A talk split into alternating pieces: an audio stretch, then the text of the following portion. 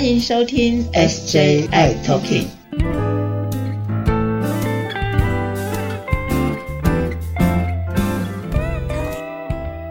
Hello，大家好，欢迎收听今天的 SJI Talking，我是 Jeffrey，我是师姐。嗨，师姐啊，我们上一集也有有提到说啊，OK，朋友们，呃，可能要特别留意一下，注意一下家里的呃长辈们的一些家族史哦，疾病的一些家族史。节目啊播出之后啊，这个礼拜朋友们有没有特别的找你跟你说这些事情呢？哦，有啊，就很多朋友们回来的时候就赶快问了哈，这个，那我胰脏的那个高血压，我是不是要特别注意这个血压这件事情啊？是，对不起，胰脏跟你一点血缘关系都没有。阿姨，阿姨，阿姨的老公啊，胰脏是，好，对对，这个大家要想一下哈，跟你有血亲关系的，嗯，爸爸妈妈，哎，对，爷爷奶奶，兄弟姐妹。嗯，兄弟姐妹，对，OK，是，OK，好。那我上一集结尾的时候也提到，就是怕友们，呃，我们有时候可能会去做一些自费的身体检查哦，各种的这些体检呢，哇，千千样样，百百种，到底哪一些的检查项目呢？我们怕友们应该要特别的主动的要去检查呢？哇，这个问题哦，真的是大灾问哈！我常常看到朋友们就问我说：“哎，我这个套餐，呃，某某医院或是某某检查，这个现在有很多检呃体检中心嘛，是是，就做这个三天两夜或者两 天一夜，哈，是几万几万的，对对啊。然后呢，还要吃呃这个清肠子嘛，哈，哇，好多。哦。那到底针对我们朋友们啊，那这个也许大家除了我们上一集讲的家族史以外，我们有特别应该要做的检查，不然那个检查体检中心一拿出来，哇，五大页，这个要勾都勾不完，这一勾下去都不知道几十万了啊。嗯，对，好，那我们来看看哈，朋友们，其实我会建议哦，因为我们会有想到这件事情，除了我们说的家族史。或者是我们平常医师会帮我们做的这个三个月或半年一次的健康检查以外呢，那我想有些朋友们也许呃他这个开始吃药。到现在时间有久了一些些哈，也许是十年、二十年哈。那对那时候的药物跟现在药物很不一样哦。那时候药物也比较多，而且是比较早期的这个药物啊。那有些人就会比较担心。我在想说，我们这边要提醒朋友们的是说，我们可以主动的去做哪些的检查呢？呃，除了上一集说的呃家族史以外呢，呃，我会比较提醒朋。朋友们啊，如果比如说你公司体检，你可以加个这个一千块做个骨密度检查，哎，你打个勾吧。哇，这个骨密度检查，我相信不单单只针对怕友啊，其实上了年纪的朋友们，对不对？对，其实也需要做这个部分的检查，对不对？对呀，像女生的话呢，这个到了一定的年纪，哇，就会担。心这个骨密度哈，对，骨质疏松了，都会担心这件事情哈。另外一个，我们也常常会建议朋友们，因为有些朋友们也许以前有吃过这瑞塔兹啦这些的哈，这些药物哦，它可能我建议啊，你可以这个体检可以加个三百块、五百块做一个肾脏超音波。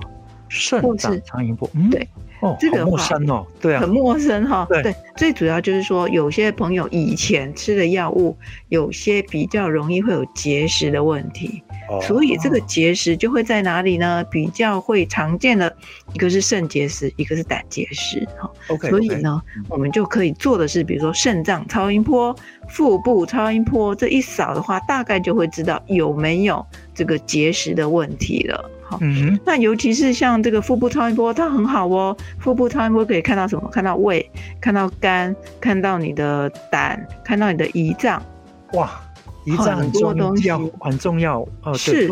突然想到一个事情，就是我有个朋友前阵子就是胰脏癌，哇，突然间就过世了，一个月，短短一个月。哇，真的是对对。所以你刚才讲说那个腹部超音波很重要，对不对？其实。对。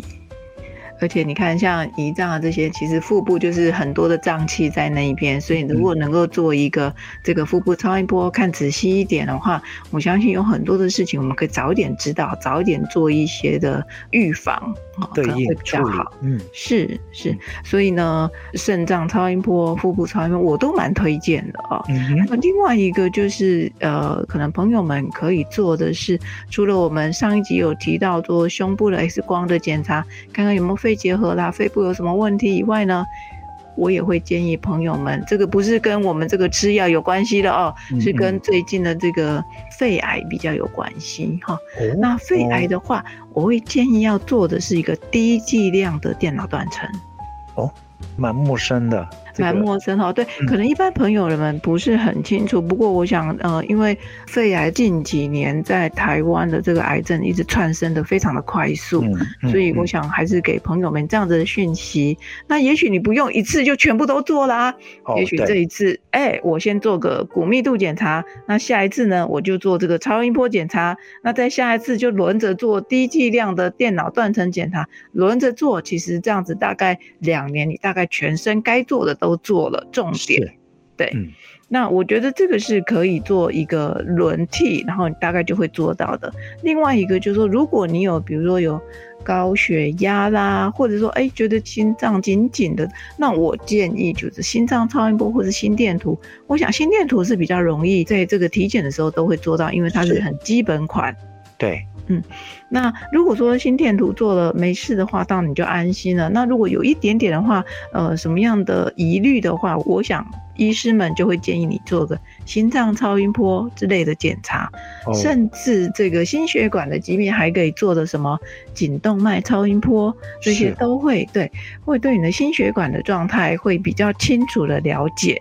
嗯哼，对。那其实我相信很多朋友做这些生理检查，其实也想要第一手消息啊，就第一手可以掌控，知道自己的身体的状况。对，那通常做了这样子的检查之后，他大概都会有一个报告。那这个报告呢，医师也会告诉你说，他总体来看，你这个报告哪个部分是需要做加强的，哪个部分是需要做进一步的精密的检查跟追踪。我想这个都是一个很好的一个方向，不会像说啊，我花了几万块，这个全身的做了一次。哎，其实我觉得你应该要从你特别该要去做追踪检查的那几个方向去做。比如说，我会比较担心的是骨密度，那我骨头的这个部分就会多加强。比如说，我可能每年都会做一次，而不会两年做一次之类的。对是是是，嗯。那另外一个朋友们，我觉得需要去特别注意的是，可能因为有些人就会有一个高血脂哈，这个胆固醇啊，或者三酸甘油脂超高哈，是。那这些其实这些都比较容易的会有内脏脂肪的堆积，也就是说常常会出现的是脂肪肝哈，所以我们在腹部超音波就可以看得出来有没有脂肪肝。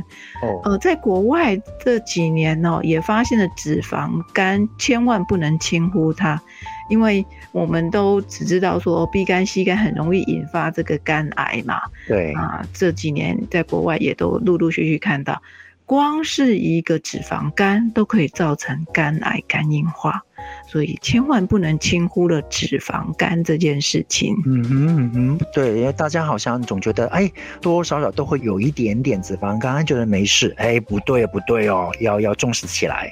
对，那所以我们这个脂肪肝除了这个做腹部超音波以外呢，其实量量身高体重，算一下你的 BMI 值，你大概就知道有没有这个风险了哈。嗯所以我想这个身高体重还是很基本的该知道的事情哈，知道你的 BMI 值。另外一个朋友们，我觉得还特别要注意的是，有些朋友们他们可能会呃年纪大一点的时候，这个肌肉会慢慢的，如果你没有做一些运动的时候，肌肉会比较瘦一些些。嗯比如说脚的肌肉啦，或是手的肌肉，所以这个肌力的部分哦，还是特别要注意。但我不觉得说呃。所有的人都要去做重训哦，去做肌力训练，no no no 啊，大概要看你的身体的状况。比如说像这个重力训练的话，特别就要注意你的骨头能不能承载这样子的重量哦。对，所以这个要特别的小心哦，我们千万不要虐待自己，不要做超过自己身体能够负荷以外的事情。是，就是对于运动来讲的话，应该是说要找到适合自己身体能够承受的运动才是叫好运动。当然，当然，而且这个运动哦，大概你会发现，这个呃，健身教练会告诉你，你要一定要加强这些、这些、这些。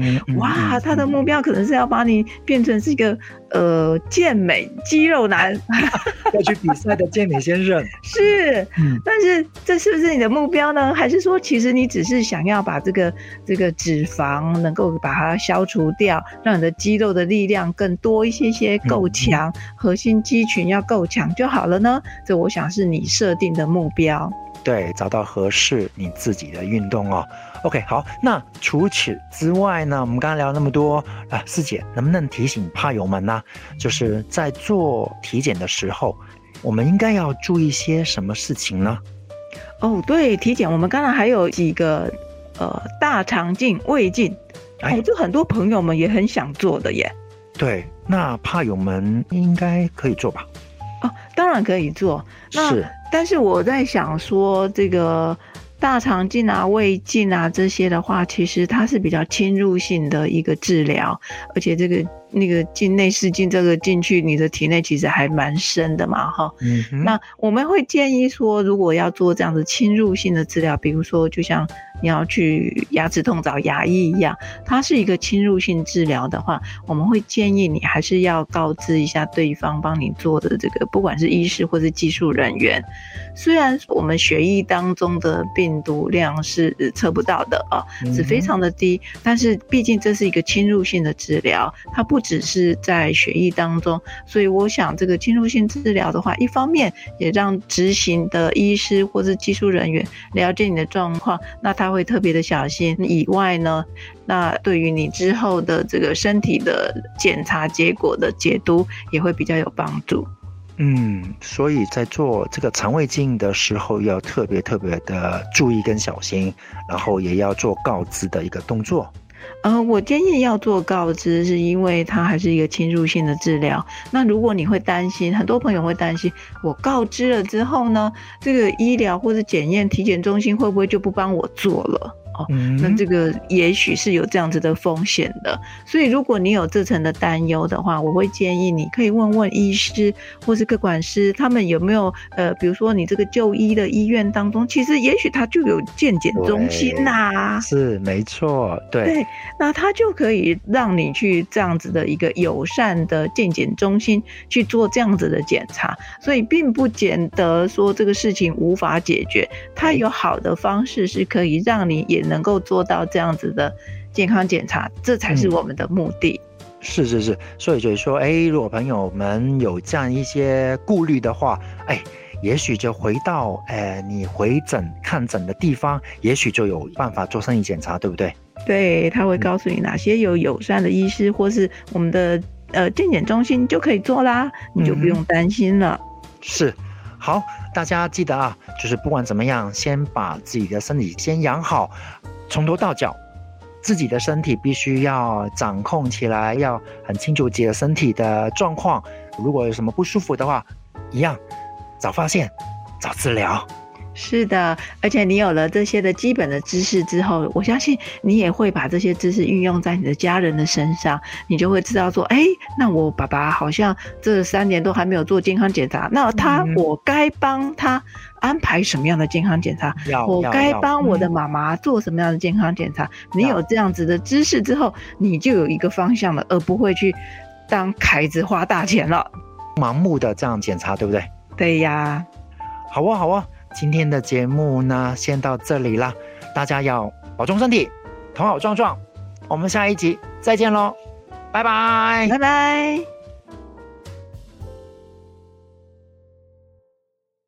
谢谢大家收听今天的节目。如果喜欢我们的节目，请在收听的平台上订阅、关注、追踪、分享，还有开启小铃铛。如果你有任何的疑问或建议，你可以在 FB 粉专和 IG 上搜寻 SJI Talking 留言给我们哦。也欢迎你写信给我们，我们的信箱是 SJI Talking at gmail.com。我是世杰，我是 Jeffrey，我们下集再会喽。